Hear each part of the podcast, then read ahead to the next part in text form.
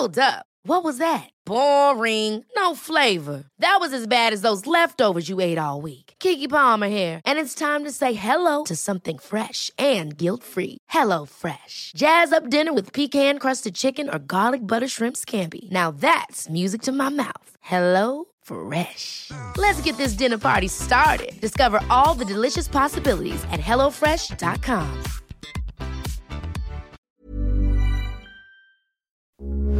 Heraldo Radio, con la H que sí suena y ahora también se escucha.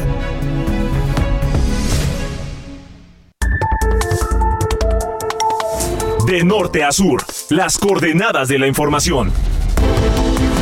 Con Alejandro Cacho.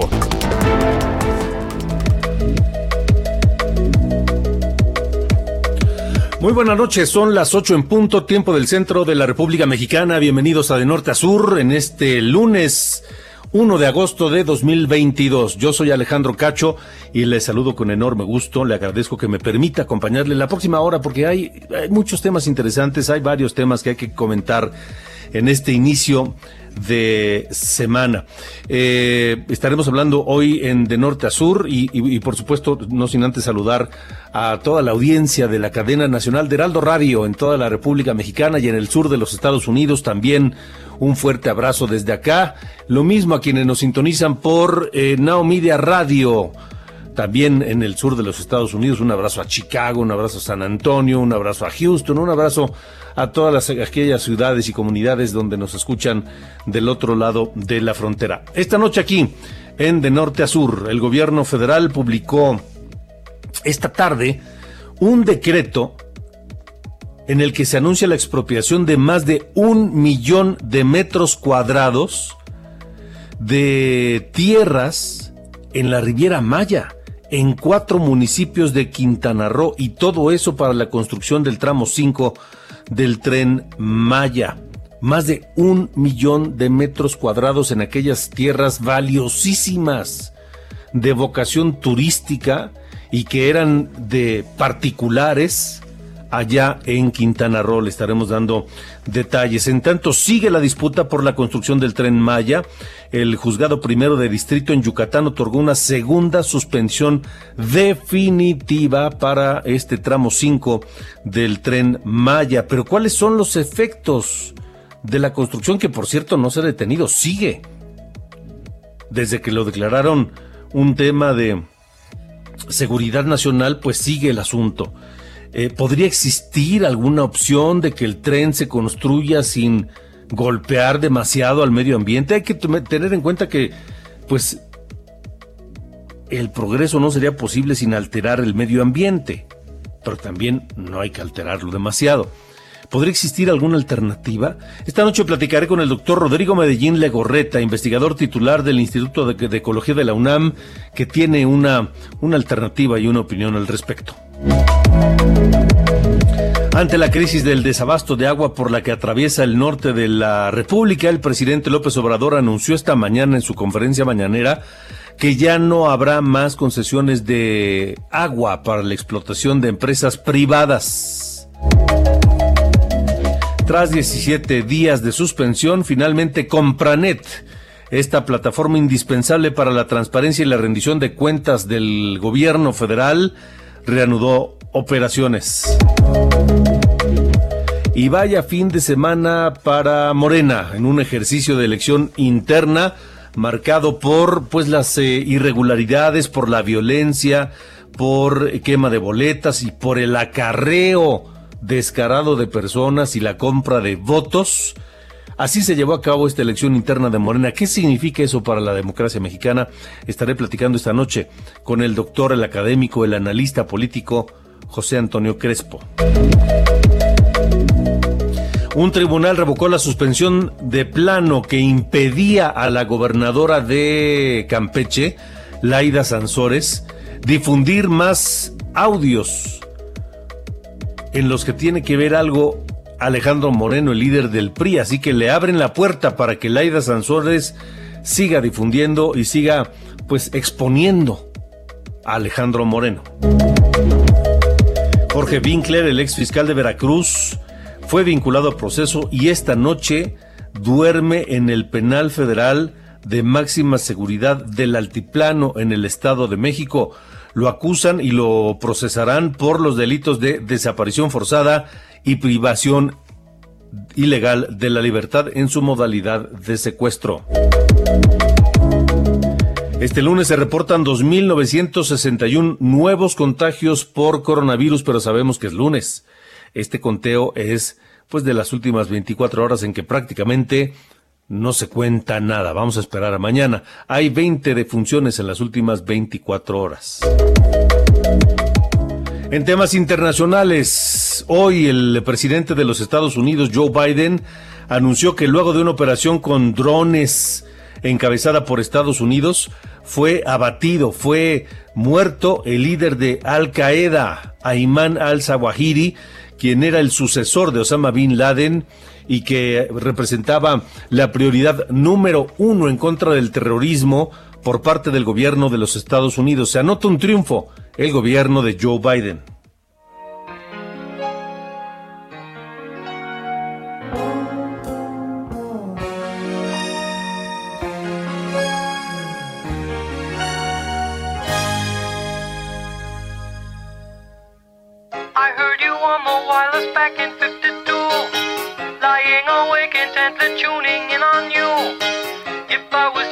Didn't stop you coming through.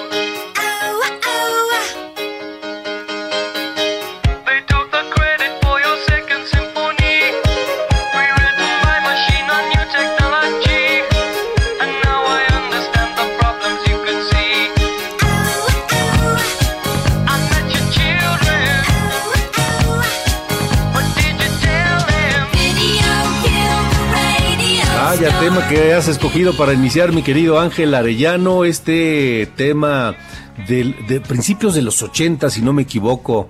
de 1979. Así es, me, preguntaban que si iba a poner hoy a los Beatles. No, puse a los Boogles, que es el grupo que interpreta esta canción. Video Kill the Radio Star. El video mató a la estrella de radio. ¿Y qué mejor video o qué mejor tema para arrancar las transmisiones de MTV? Que ocurrieron el primero de agosto de 1981, que por supuesto le estaban apostando a que los videos musicales desplazaran a los presentadores de radio. Eso ocurrió hace 41 años ya, Alejandro MTV, este canal que se dedicó en un principio a transmitir videos, que era toda la moda, ¿te acuerdas? Cualquier cantante tenía que sacar su video, pero a fuerza, ¿no? Y eran todas unas, pues algunas obras de arte, ¿no? Y todas unas historias. Y en fin, que esto estaba ocurriendo hace 41 años y fue el, el tema que eligieron, pues para tener ahí como un juego de, de palabras, ¿no? Y algo, pues más de fondo. Así que así comenzamos hoy de norte a sur con esta canción que sirvió para arrancar las transmisiones de MTV, que ya después pues ante el avance de o el cambio de los gustos de la gente fueron metiendo ya hasta series de para adolescentes, ¿no? Es lo que reality shows ahora, exactamente. Pues sí, pues todo cambia, ¿no? Fíjate que esta, este, esta, este nacimiento de MTV se vio motivado por, como bien dices, eh, la moda de los videos.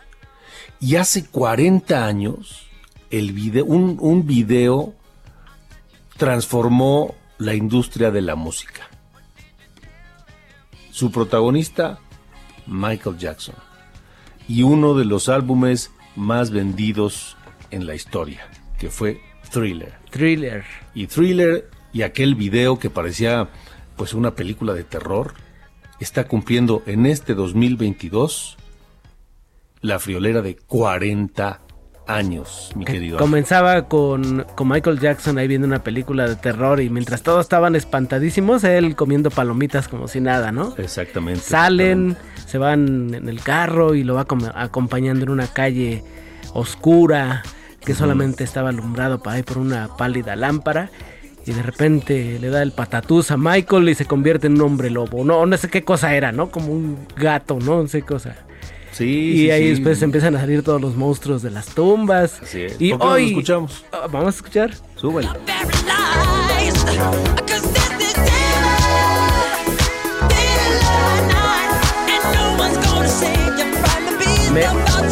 Me, creerás Alejandro que la productora de Jesús Martín, Diana y Emanuel se pusieron a bailar la coreografía? Sí. ¿Cómo crees? Y, te aseguro que ellos no, no tienen esa edad. No, pero lo vieron en video. Exactamente. Ahí en el YouTube. Exactamente. Así comenzamos, pero más tarde, distinta música en esta Muy bien. noche de lunes, Alejandro. Muy bien, señor. Muchas gracias, Ángela. Gracias, buenas noches. Gracias, buenas noches.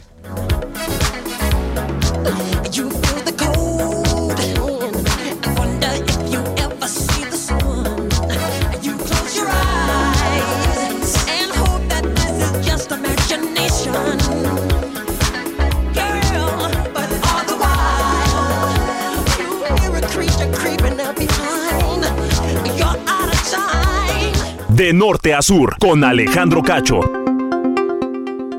Bueno, comenzamos con lo que vimos este fin de semana en distintos lugares de la República Mexicana con estas elecciones internas de Morena para elegir consejeros que estuvieron marcadas por pues eh, actos que eh, se supone ya estarían superados, ya se supone que son del viejo régimen, pero los del nuevo régimen siguen actuando como los viejos acarreos, acarreo masivo, enorme acarreo de gente para votar, compra de votos, utilización de los programas sociales para inclinar la balanza y para obligar a la gente a votar, violencia, amenazas, en fin. Eh, por ejemplo, esto es parte de lo que se registró en esta elección interna de, de, Morena en Querétaro. No, necesito que se anoten. Ah, ¿Sabes por qué? Porque quien no aparezca en la lista no lo va a pagar. No, no, no. No, no, el chiste es. El chiste es. Bueno, usted no se va a notar. El dinero de usted yo me voy a quedar con él. Se supone que si usted nos va a apoyar, yo nos voy a apoyar. Así, descarada y abiertamente, si usted no se anota, no le pago y yo me quedo el dinero, dicen en esta. Y son, y son testimonios que se recogieron durante este proceso interno de Morena, que también tuvo sus episodios violentos. Uno de estos escenarios, Veracruz.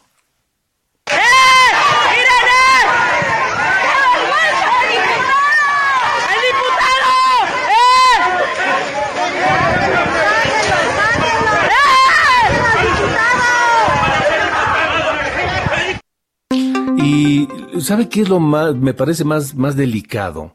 Que el, tanto el presidente de Morena como el presidente de la República dicen que fue un triunfo, que este ejercicio interno de Morena fue un triunfo, y que lo que pasó pues son cosas normales.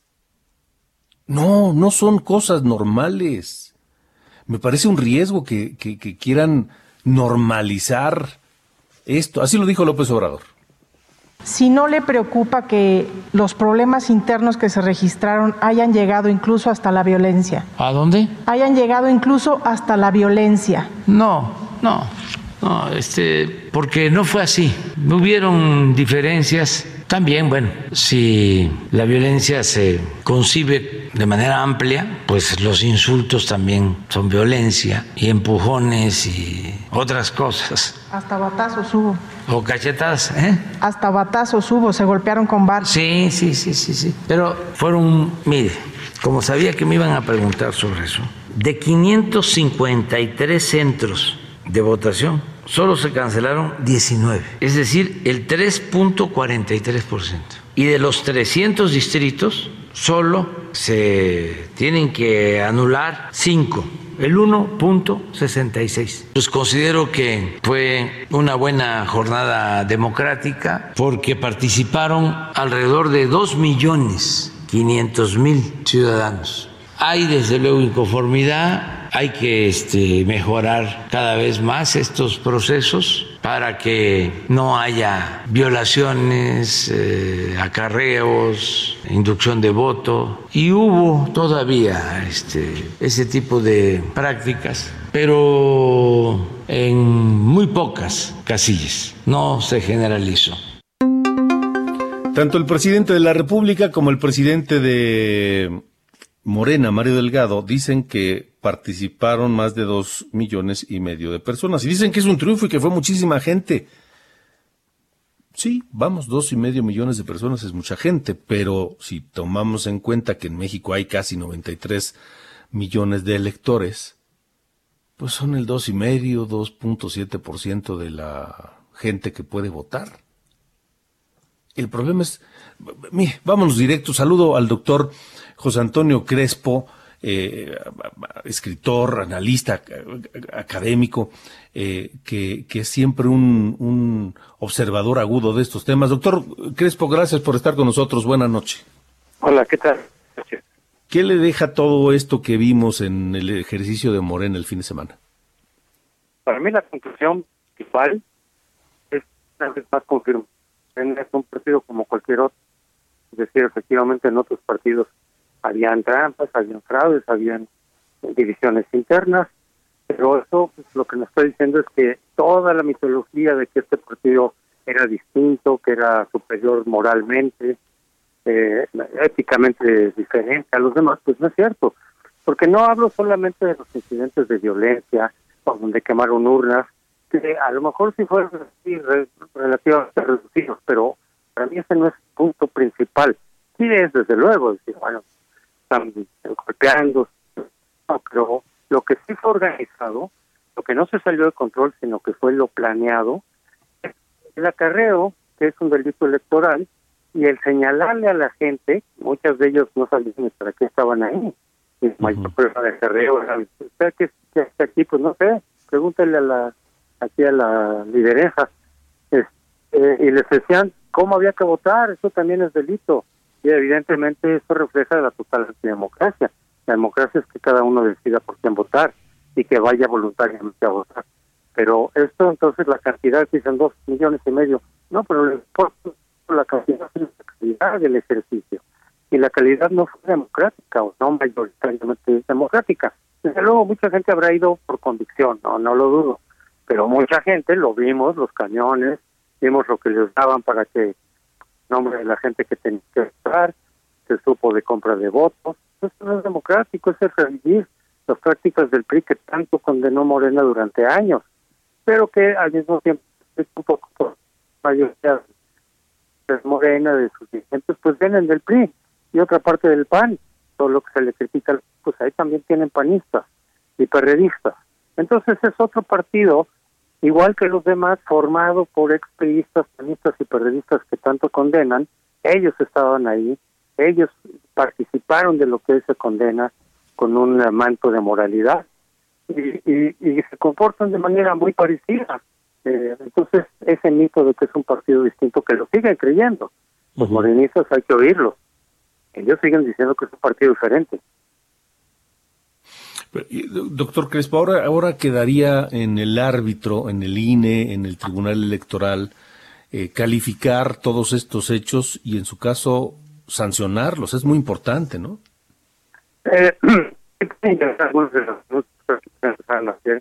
al tribunal y el tribunal lo que puede determinar es, por un lado, eh, que sí se pueden anular algunas casillas o a lo mejor muchas, depende de las pruebas que se presenten, eso lo puede hacer el tribunal.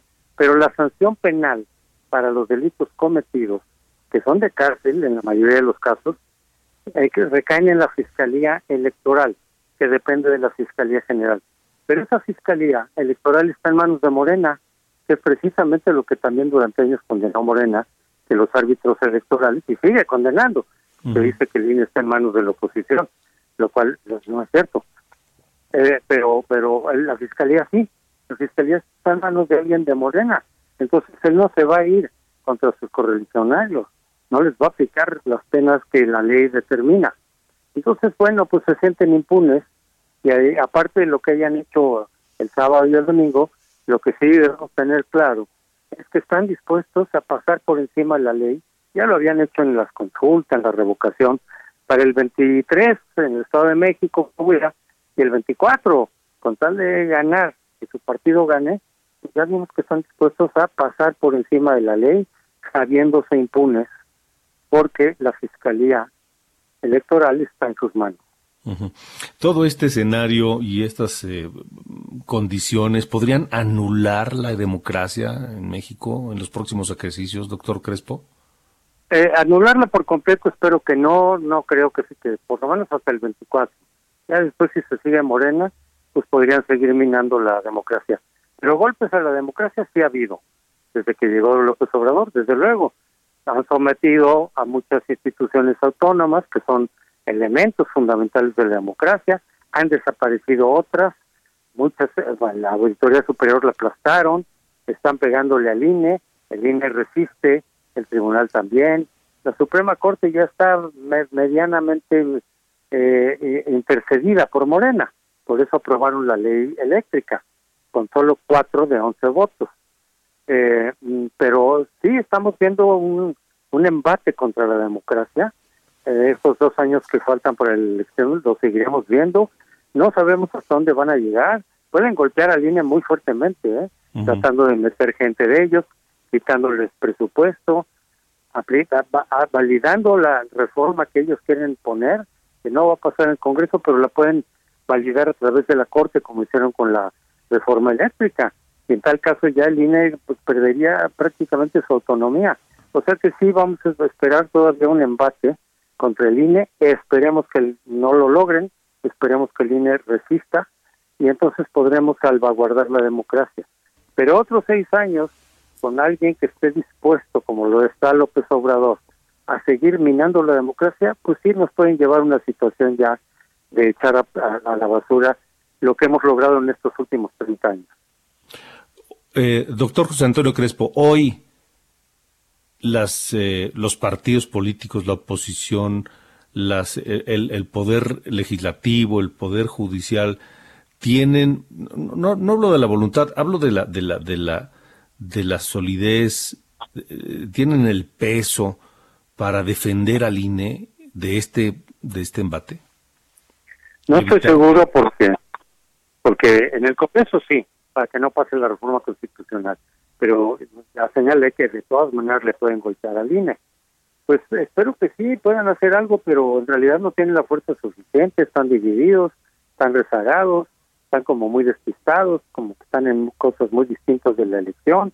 Espero que sí asuman la defensa, espero que se movilice la ciudadanía para impedir que el, INE lo golpeteen y lo debiliten al grado en el cual Morena pueda hacer lo que quiera en la elección del 24 y garantizar su triunfo haya sido como haya sido, lo que tanto criticaron y están incurriendo en ello claramente. Bueno, lo vimos incluso dentro de sus propias filas, lo vimos el sábado y el domingo. Pues algo tendrá que pasar en la oposición porque no puede seguir esta situación, esta, esta, esta paupérrima oposición que tenemos y que no significa ningún otro contrapeso. Si no lo es el legislativo de manera efectiva, si no lo es el judicial claramente, pues este, la oposición tampoco lo está haciendo. Tiene un pendiente ahí, ¿no, doctor Crespo? Así es, espero que se pongan las pilas. Yo no lo estoy viendo, yo los veo, como decía yo, este, muy rezagados, muy distraídos en otras cosas, también tienen conflictos internos, y eso de los conflictos internos es, efectivamente es normal en los partidos, pero por eso digo, la conclusión es que Morena es un partido igual que los demás, no es lo que pretenden, pero sí espero que la oposición se ponga las pilas y haga lo que tiene que hacer para salvaguardar lo que nos queda de democracia. Todavía nos queda, todavía no estamos en la ruina, pero se está golpeando y creo que viene peor todavía el embate. Espero que la oposición haga lo que le corresponde para salvaguardar en el 24, eh, hasta el 24, pues lo que hemos construido, repito, en 30 años y que nos costó mucho trabajo. Mm. Pues doctor José Antonio Crespo, eh, esperemos a ver que, cómo se van dando las cosas. Gracias por haber estado esta noche con nosotros. Con mucho gusto. Que esté muy bien. Hasta luego el doctor José Antonio Crespo, aquí en De Norte a Sur. Y antes de irnos a la pausa, uno de los grandes, grandes, grandes temas, por lo menos a mí, a mí me, me gusta muchísimo esto, de George Harrison, ya, ya, ya en solitario. A ver, súbele, por favor.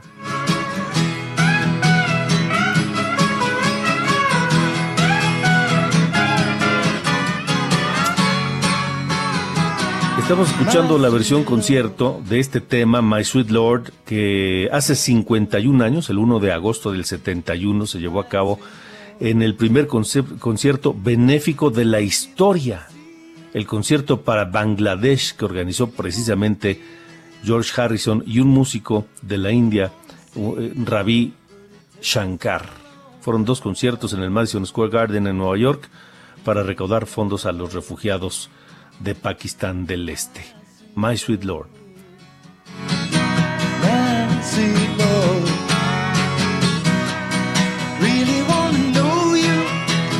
Vamos a una pausa, estamos en De Norte a Sur.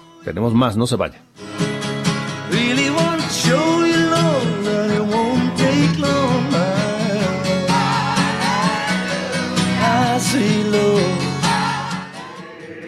De norte a sur. Con Alejandro Cacho.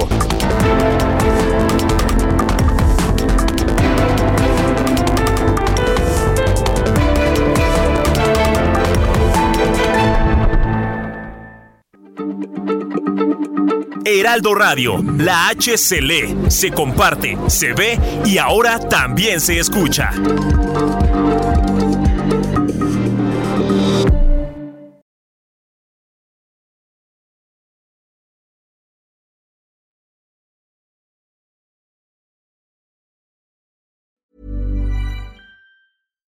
Life is full of what ifs. Some awesome, like what if AI could fold your laundry?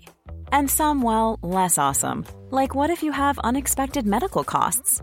United Healthcare can help get you covered with Health Protector Guard fixed indemnity insurance plans. They supplement your primary plan to help you manage out of pocket costs. No deductibles, no enrollment periods, and especially no more what ifs. Visit uh1.com to find the Health Protector Guard plan for you.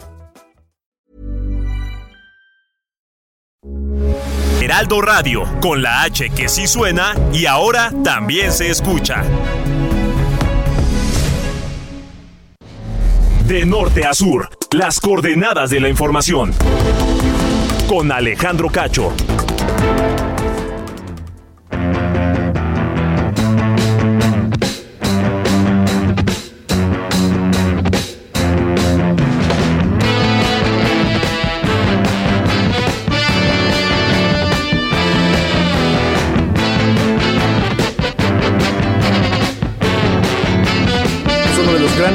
De la superbanda Chicago de 1970, 25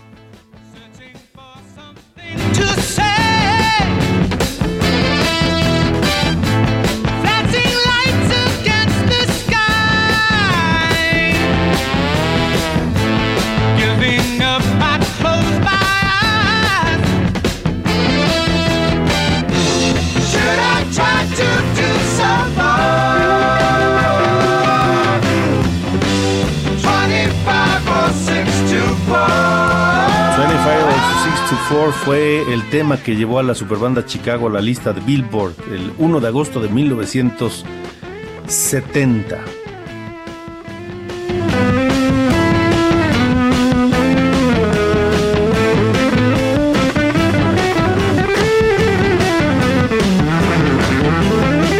De norte a sur, con Alejandro Cacho.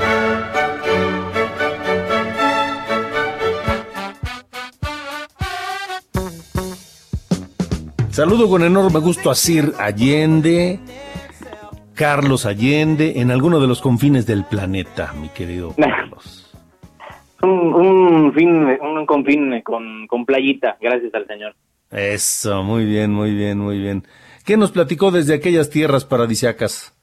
Pues mire, em, una que yo no entiendo por qué hay quienes lo celebran como un, logro. Digo, de hecho, eh, se ha hecho celebrado como tal el que tengamos ahora eh, en el artículo 19 de nuestra Constitución, el que dice la lista, no el catálogo de delitos que nosotros entendemos como delitos graves, que realmente son los únicos que, que ameritan prisión preventiva oficiosa, ¿no? Con que la Fiscalía, ya sea estatal o federal, designe, diga, tenga una mínima, mínimo indicio, mínimas pruebas para decir, este carnal podría llegar a ser culpable de estos delitos, vas al tanque. Ese, eh, esa lista pasó de 8 delitos en 2018 eh, a 24 que tenemos hoy. Y eso se ha, digo, eh, reflejado casi inmediatamente en la cantidad de personas que hoy están privadas de su libertad. No, o sea, decir encarcelado pues como que ya implica el hecho de tener una sentencia. La cosa es que hoy hay 226.916 personas que están en alguno de los eh, cárceles de centros de readaptación social en nuestro país 4.500 más que en enero de este mismo año. O sea, en, seis meses, que es el corte de cifras que tienen a junio, han eh, encerrado 4.547 más personas solamente en 2022. esta es la cifra más alta que, tenemos de gente encarcelada desde 2015. O sea, estamos viendo que de ahora que es, obvio, ¿no? Que aumenta el catálogo de delitos graves en el artículo 19 y eh, pues vas a encarcelar a más gente. La cosa es que el 40%, por lo menos, de las personas que hoy están en alguna de las cárceles de este país están sin una sentencia condenatoria, es decir, son legalmente inocentes, porque desde que entró en vigor en 2016 el sistema de eh, sistema de justicia penal acusatorio, eres inocente hasta que se paró lo contrario. Aquí yo no sé, yo entiendo que algunos legisladores este, celebren, ¿no? Que hacen algo, que mueven un dedo y que votan a favor de algunas cosas u otras, pero tener el, el, catálogo de delitos de 24, que sean los que te pueden llegar a mandar a la cárcel sin un juicio de promedio, a mí se me hace una aberración y un atropello a los derechos humanos de las personas que llegan a ser este, acusadas en, nuestro sistema de justicia penal. Porque, a ver, si oye, tenemos un sistema de justicia penal infalible, o al menos con un 90 o 80% de, de casos de éxito reales, pues órale, la compro, pero yo no estamos en ni de cerca. Entonces tenemos con que un sistema de justicia penal deficiente, hasta decir basta, junto con un catálogo de delitos francamente amplio que se pueden mandar de oficio a la cárcel, es eh, de nuevo algo que debería realmente preocupar a el sistema de justicia penal de este país. Sí, sin duda, sin duda, pero desgraciadamente esa es la regla y no la excepción. Desde hace mucho tiempo. evidencia la cosa de un delito e le incluyen otro que es de prisión preventiva oficiosa nada más para mantenerse en la cárcel. Y eso da la ilusión de que están haciendo bien su chamba, cosa que no. Muy bien, señora Sierra Allende, gracias. Fuerte abrazo. Gracias, gracias. 8 con 35. De norte a sur, con Alejandro Cacho. Pues cómo ve que se expropiaron más de un millón de metros cuadrados en la Riviera Maya predios particulares que hoy los tiene el gobierno para seguir construyendo el tramo 5 tan polémico del tren Maya. Misael Espinosa, Misael Zavala, tú tienes detalles de esta información. Te saludo.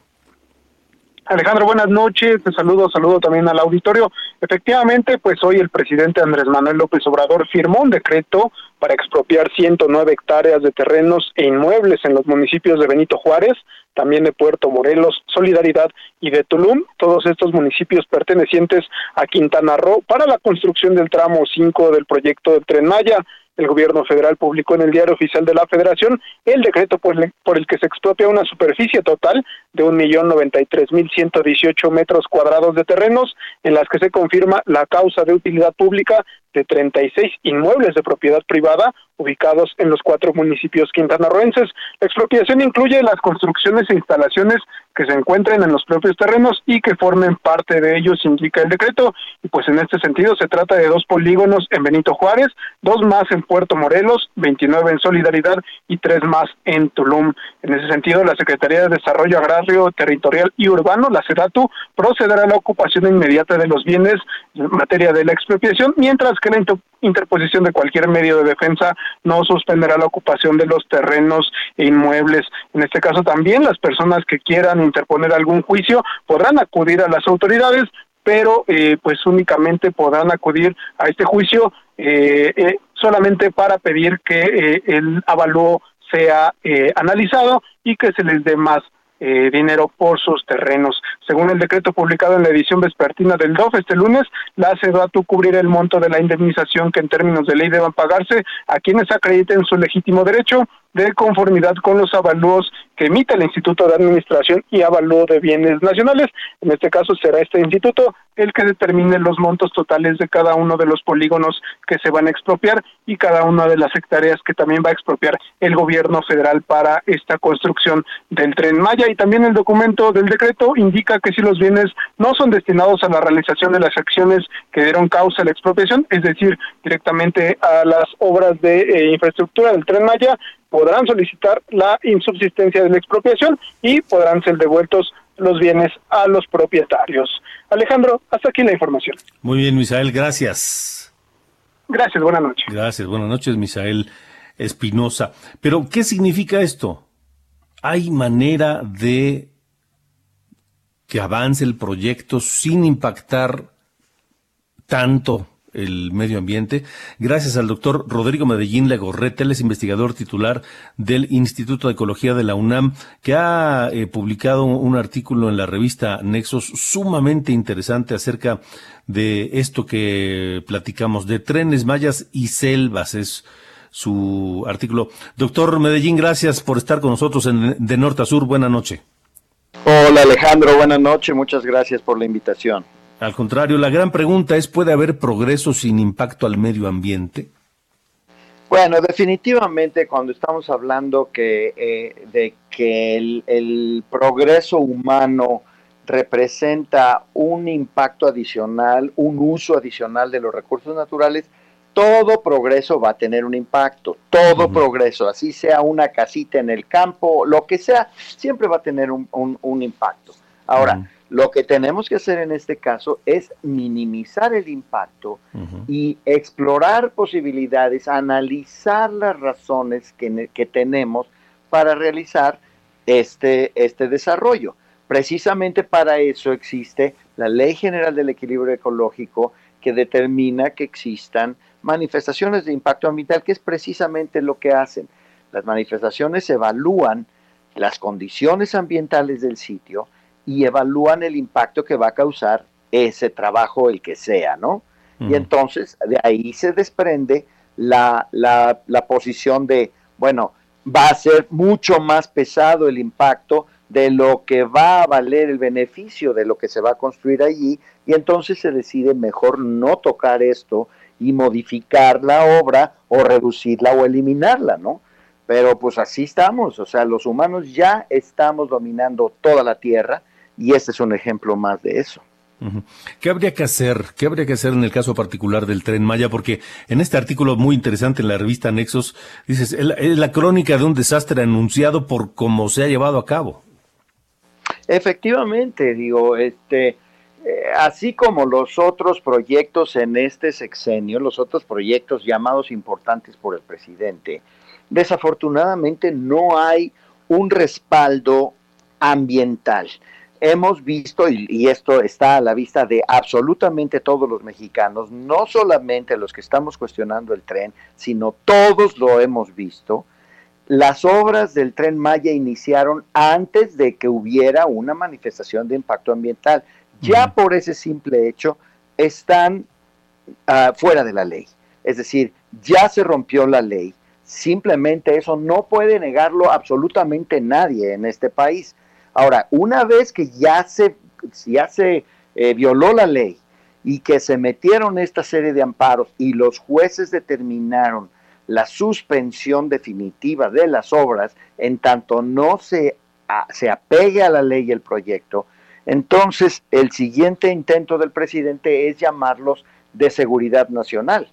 A mí lo que me preocupa, Alejandro, es que esto de llamarlos de seguridad nacional tanto esto como el tema del agua en Monterrey, que no es una cosa pequeña de ninguna manera y no lo estoy minimizando, pero esto, Alejandro, abre un precedente muy peligroso, porque de aquí en adelante cualquier presidente va a considerar que cualquier cosa que quiera hacer puede ser de seguridad nacional y entonces se va sobre los decretos en lugar de usar los instrumentos jurídicos y legales que existen y que están ya en, este, en, México para eso precisamente, ¿no?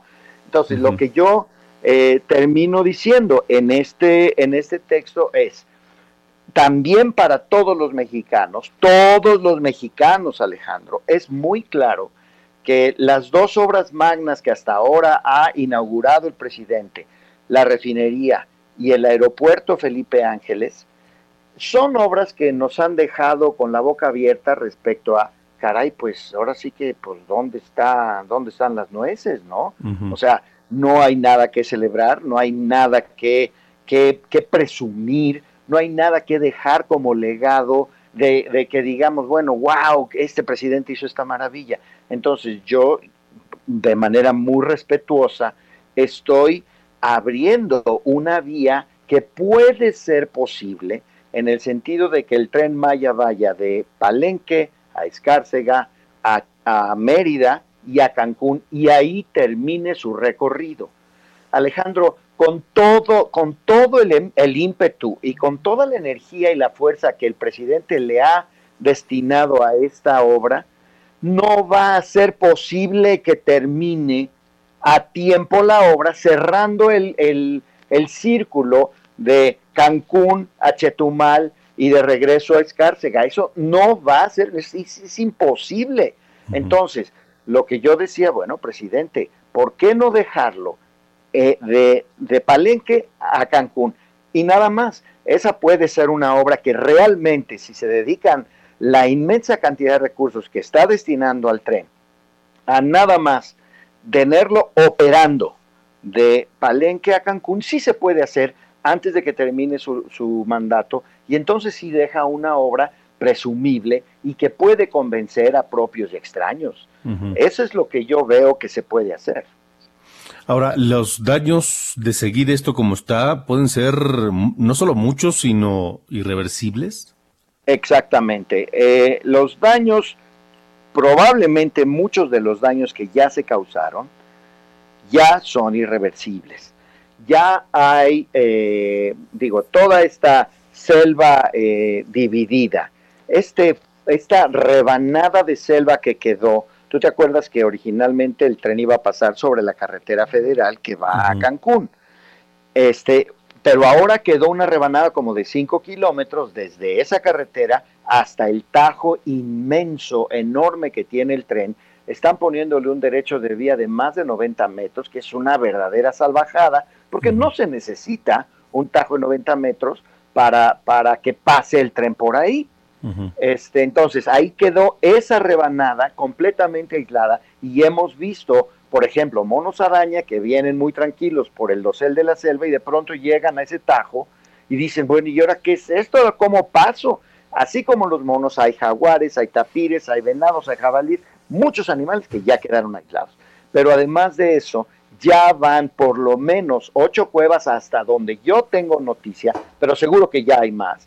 Ocho cuevas que han sido ya destruidas. Y hoy leí en las noticias que ya encontraron otro templo maya un templo verdaderamente exquisito y único que ya también va a quedar dañado por, por, este, por el tren, por las obras del tren. ¿Eso qué implica? Pues que ya es irreversible el daño. Ya las cuevas destruidas, ya, se, ya, ya no hay nada que hacer. Y, este, y, el, y, y los templos ya no hay nada que hacer. Y la división ya no hay nada que hacer. Y no hay como cómo parar o modificar esto, ¿verdad? Es decir, a decretazos el presidente está haciendo esto y, y lo peor es el antecedente, porque sin proyecto ejecutivo, sin eh, eh, manifestación de impacto ambiental, es decir, sin nada, simplemente con la voluntad o el capricho, vámonos para adelante. Y lo que se oponga, a decretazos lo, lo resuelvo. Exactamente. Yo tengo que decirte, Alejandro, que yo no dudo de ninguna manera de la buena voluntad del presidente, del compromiso del presidente por traer progreso al país. No dudo nada de eso. También le agradezco muchísimo y admiro mucho la valentía del presidente porque en mi vida yo nunca he visto un presidente que haya aceptado que cometió errores y que da marcha atrás. Y tú te acordarás que en los primeros meses de esta administración, el presidente lo hizo en diversas ocasiones. Yo dije, ¿qué, qué, qué, qué? Un presidente diciendo que se equivocó y que va marcha atrás, nunca lo había yo visto. Entonces, yo lo que estoy apelando es a que el presidente número uno ha dicho que él siempre va a privilegiar el diálogo y pues nosotros seguimos esperando a ver cuándo va a haber diálogo con él y con los que él llama ambientalistas, ¿no? Y segundo, que, caray, por un, un dejo, un viso de, este, de humildad, de real compromiso con el futuro del país, que diga, bueno, vamos a dejarlo hasta Cancún y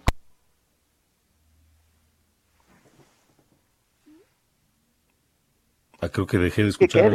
Es lo único que nos queda, la verdad. Sí, sí, sí. Vaya, pues eh, pues híjole, no sé, no sé, no sé qué nos queda por hacer. Doctor Rodrigo Medellín, gracias, gracias de verdad por haber estado esta noche con nosotros. Gracias a ti Alejandro, un saludo a auditorio. Hasta luego, buena noche. el doctor eh, Rodrigo Medellín Lagorreta, investigador titular del Instituto de Ecología de la UNAM, con, hablando de estos daños profundos e irreversibles. Son las ocho con cuarenta y ocho minutos. Vamos contigo, Fernanda Duque, en Quintana Roo, porque un juez otorga una segunda suspensión al tramo 5. Te escuchamos, Fernanda.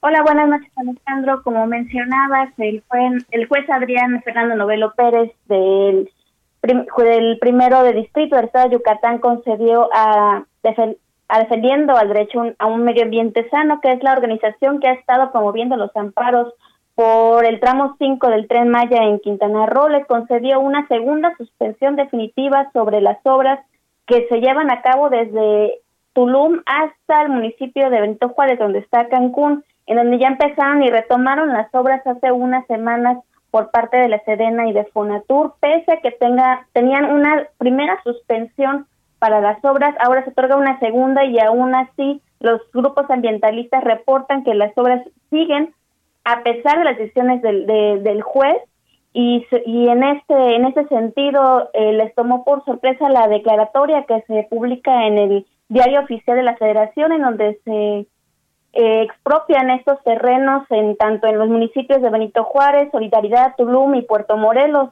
Son 36 inmuebles que van a tener un importante papel en el desarrollo del, del tren Maya y en este momento pues les toma a ellos de sorpresa con esta con esta decisión y sobre todo pues confían en que van a poder tener alguna acción legal por esta suspensión definitiva.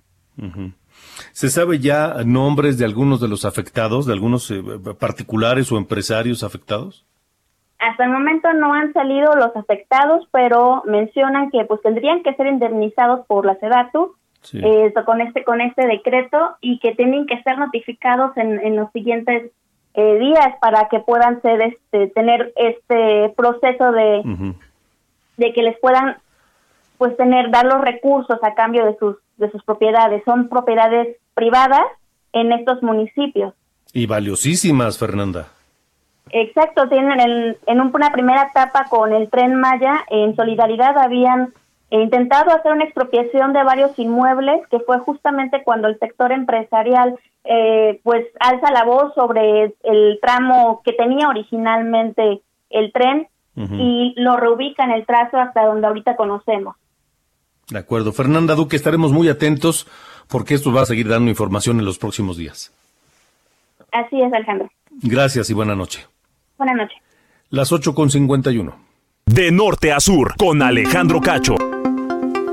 Bueno, antes de terminar, eh, le debo decir que el Tribunal Electoral, el Tribunal Electoral del Poder Judicial de la Federación, ordenó esta noche a la gobernadora de Campeche, Laida Sansores, abstenerse de emitir comentarios que supongan violencia política de género.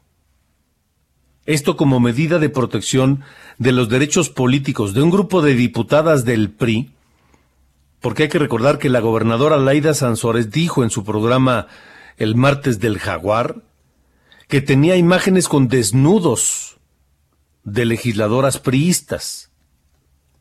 La Sala Superior recibió la queja de la diputada del PRI, Paloma Sánchez Ramos, quien denunció a la gobernadora Laida Sansores porque dice que a partir de la mención de esas supuestas imágenes, la diputada Paloma Sánchez ha sido acosada y solicitó a los magistrados aplicar medidas cautelares para que se ordenara el retiro de la publicación del programa, este que le digo los martes del jaguar, y se instruyera a la gobernadora Laida Sansores evitar emitir esa clase de comentarios que son claramente una, una eh, eh, actitud violenta contra el género. Hay que decir que la gobernadora Laida Sansores no ha dado un solo nombre y no ha emitido, no, no ha mostrado una sola imagen de estas que dice tener pero de cualquier manera, ¿cómo por, qué tendría que hacerlo? ¿Qué justificación hay para asegurar algo que no ha probado, pero tampoco tendría por qué probarlo. Porque en todo caso lo que está cometiendo la gobernadora Laida Sansores es un delito. Por eso se, se aprobó la ley Olimpia, que prohíbe dar a conocer, tener o difundir imágenes íntimas de otra persona sin su autorización. Eso es un delito. Y hoy el Tribunal Electoral ya ordena esto a la gobernadora de Campeche. A ver qué responde mañana ella en su martes del jaguar. 8, con 54. Antes de, de irnos esta noche, escuchamos esto. Primero de agosto de 1985.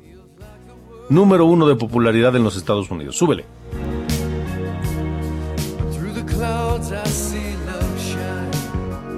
I want to know what love is. Es lo que escuchamos para despedir esta emisión de, de Norte a Sur. Pásela bien. Lo espero mañana a las 9 en Heraldo Televisión y a las 8 aquí en Heraldo Radio.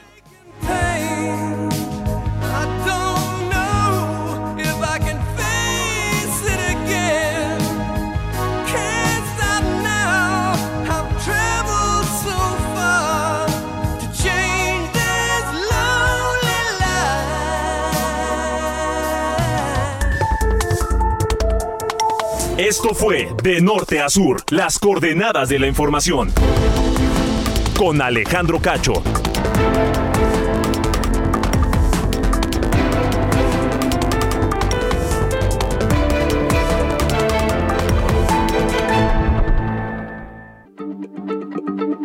Heraldo Radio, la H se lee, se comparte, se ve y ahora también se escucha.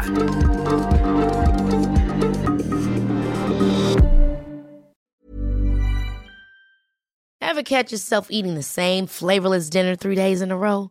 Dreaming of something better? Well, HelloFresh is your guilt-free dream come true, baby. It's me, Kiki Palmer. Let's wake up those taste buds with hot, juicy pecan-crusted chicken or garlic butter shrimp scampi. Mm. Hello Fresh. Stop dreaming of all the delicious possibilities and dig in at HelloFresh.com. Let's get this dinner party started.